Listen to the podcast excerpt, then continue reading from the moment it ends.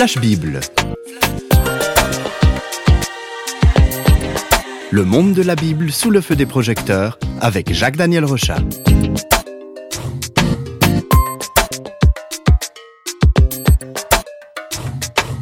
Jacques-Daniel Rochat, bonjour.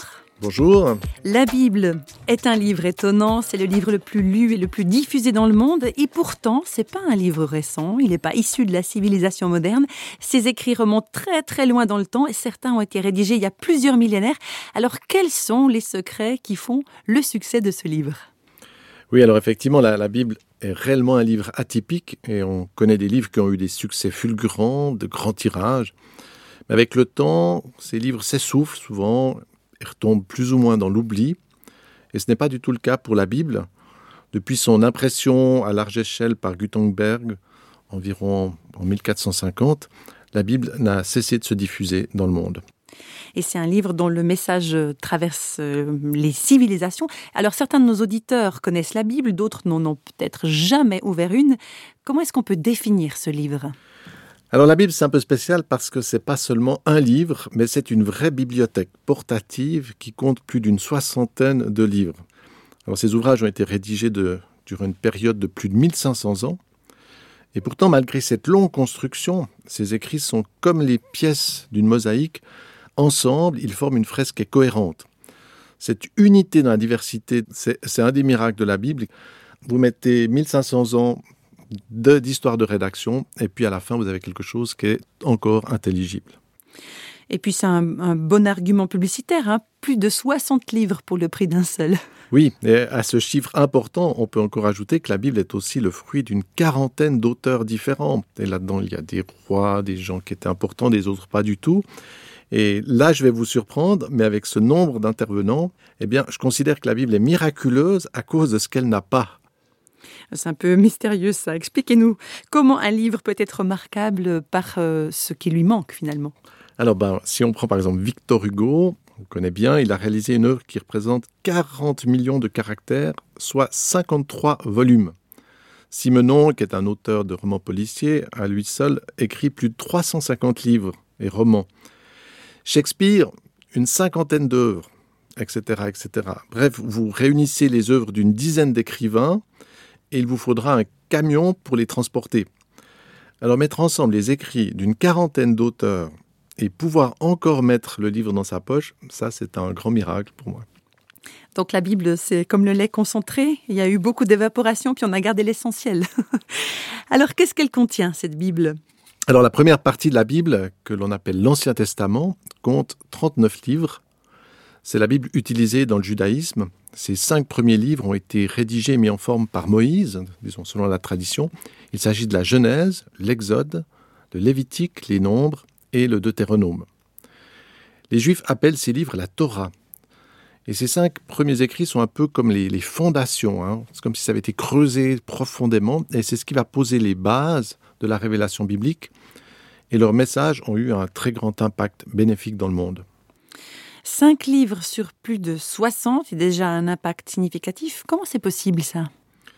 Alors c'est vrai que dans, la Bible, et je pense que ça s'explique un peu son succès, c'est que la Bible recèle, il y a une force de transformation. C'est presque un livre un peu accompagné par quelque chose de mystérieux. Et même ceux qui ne croient pas en Dieu sont obligés de reconnaître que la Bible est à la base d'un bénéfice moral.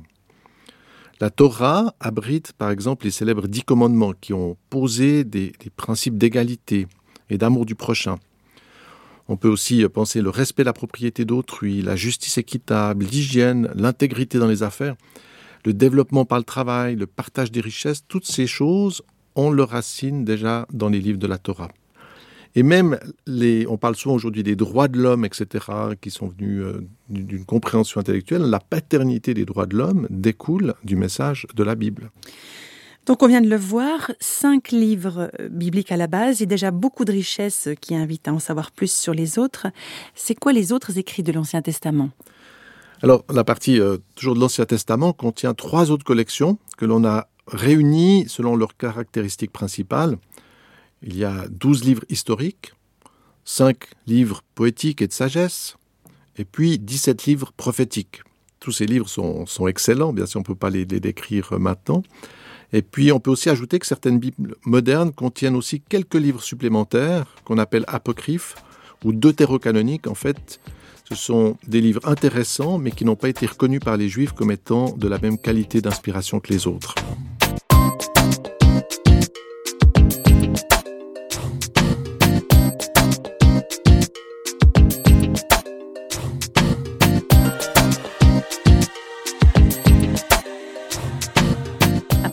Liste des écrits de l'Ancien Testament, la Bible nous propose de découvrir une deuxième partie plus récente de sa bibliothèque et c'est une nouvelle étape là.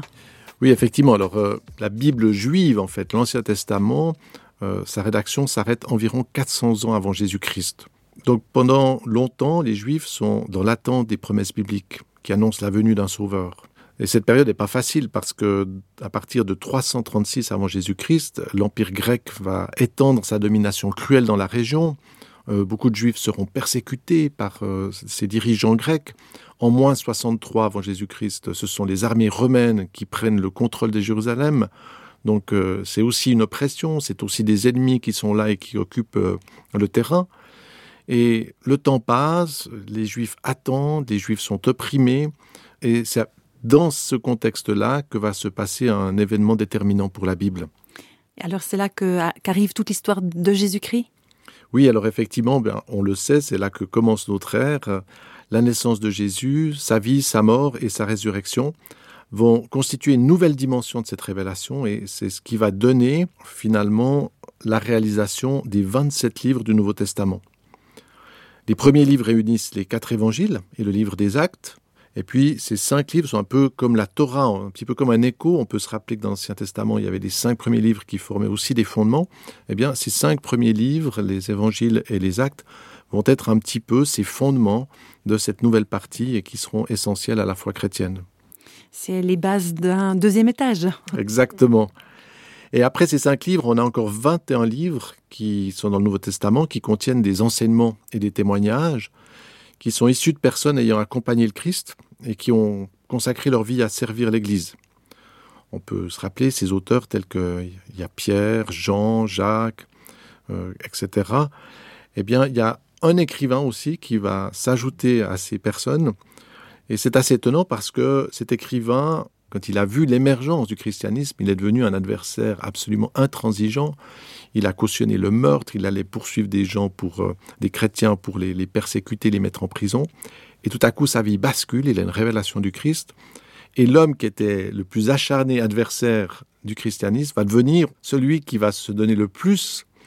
Et il sera l'auteur de 13 livres, soit presque la moitié du Nouveau Testament. Et c'est lui qui va donner euh, en quelque sorte un peu l'édifice qui va permettre aussi, bah, c'était quelqu'un de, très instruit, qui va, par ses écrits, donner une cohérence qui sera très importante. Et puis on peut terminer cette présentation rapide, bien sûr, en rappelant que le dernier livre de la Bible se nomme l'Apocalypse. Là, nos auditeurs euh, tout de suite euh, entendent ce mot, c'est quelque chose de connu puisqu'on en parle beaucoup aujourd'hui. Et c'est assez important. Le premier livre de la Bible commence avec la création, et le dernier livre, l'Apocalypse, parle de la fin du monde, de cette création, et dévoile aussi des mystères de ce qui va venir ensuite. Vous avez mentionné tous ces auteurs du Nouveau Testament, mais le Christ n'a rédigé aucun livre lui-même. Voilà, et ça c'est très intéressant parce que j'ai mis aussi du temps à réaliser qu'en fait finalement le Christ n'a pas rédigé lui-même de texte. Ce sont les gens autour de lui qui ont donné ce témoignage. Et finalement c'est plus fort parce que c'est pas lui qui dit voilà ce que je suis, mais ce sont ceux qui sont autour de lui qui attestent de ce qu'il est. Et pour moi c'est beaucoup plus fort que si lui avait dit voilà ce que je suis, voilà ce que je fais, etc.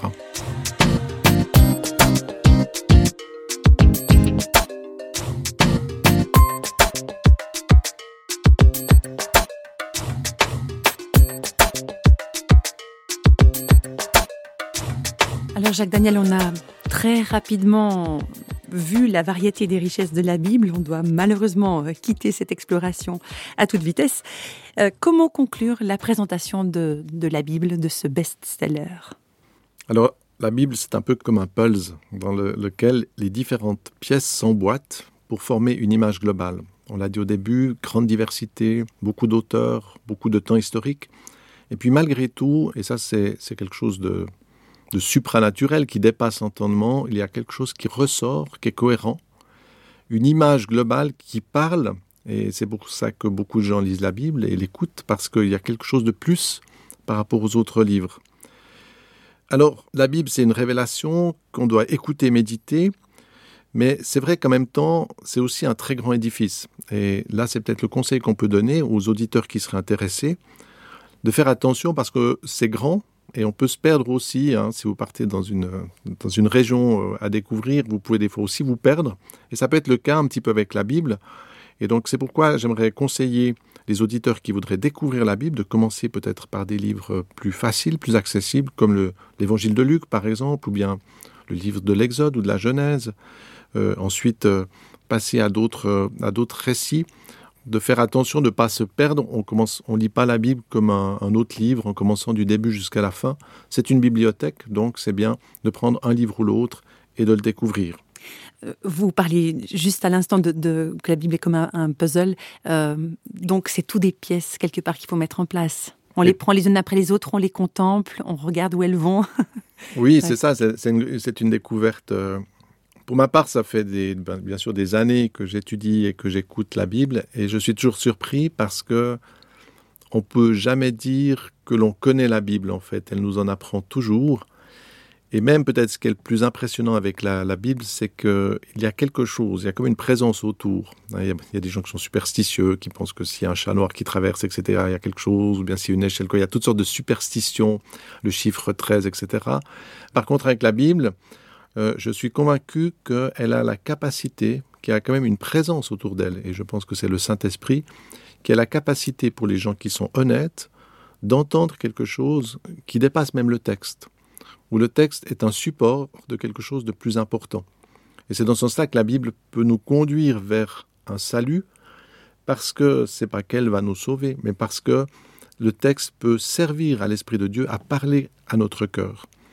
Il y a des tas de personnes qui ont rencontré le Christ simplement en écoutant la Bible et ils ont découvert une dimension supérieure qui n'est pas dans le livre.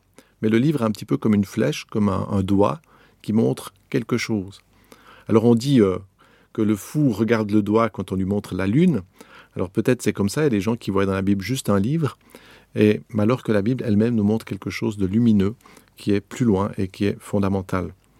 Et je pourrais terminer avec cette citation de Jean Chrysotome, qui était un témoin du Christ déjà en 380, De grâce, ne vous contentez pas de les regarder, ces adorables paroles. Il faut vous en nourrir, vous les assimiler. La vraie cause de nos maux, c'est l'ignorance de la parole de Dieu. Je veux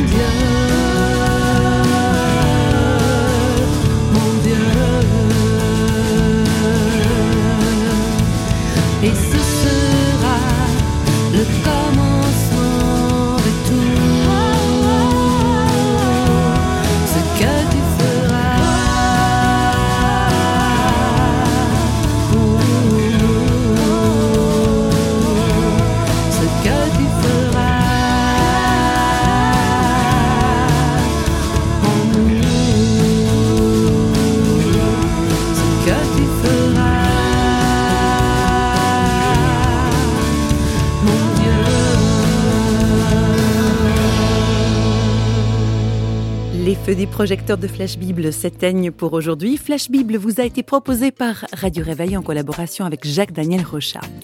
Si vous voulez nous contacter par courrier postal, vous écrivez à Radio Réveil, boîte postale numéro 1, 25 301 Pontarlier, CEDEX, France. Et vous pouvez également nous contacter au travers du site www.parole.ch et nous rejoindre sur Facebook. Au revoir et à bientôt.